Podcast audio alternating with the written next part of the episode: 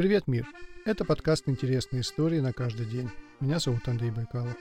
Сегодня расскажу вам о том, как придумали кроссворды. За право первенства спорят три страны – Англия, США и Южная Африка. Первый кроссворд в истории придумал заключенный, по крайней мере в этом уверены в Южной Африке. Житель Кейптауна Вилли Орвилл попал в тюрьму после ДТП. Находясь в камере, он развлекал себя, раскладывая буквы на квадратные плитки на полу.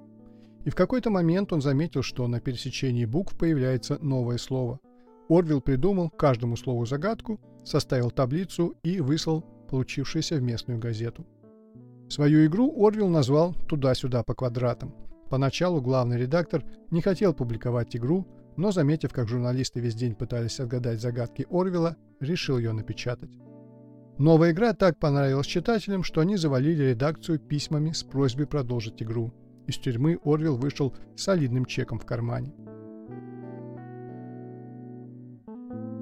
А вот англичане считают, что кроссворд придумали они, и в доказательство приводят номера газеты «Таймс» за 19 век, в которых есть кроссворды от некоего Майкла Дэвиса.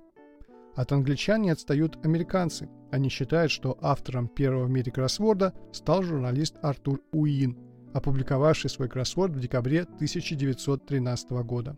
А дело было так. Редакция поручила Уину придумать к новогодним праздникам семейную игру.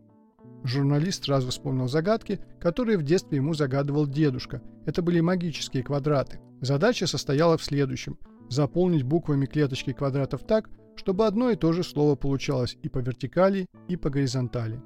Уин немного переделал игру, и загаданное слово встречалось один раз, а не два или три. А в России первым кроссвордистом считает писателя Владимира Набокова. С его легкой руки кроссворды стали называть крестословицами, но это название не прижилось, хотя это дословный перевод с английского. Первые крестословицы-кроссворды появились в советских газетах в 1900 1929 году. А вот любопытный факт по скорости разгадывания кроссворда.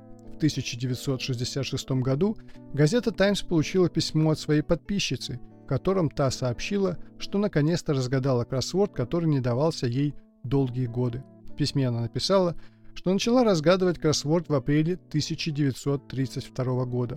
То есть на разгадку у нее ушло 34 года. Вот это воля к победе.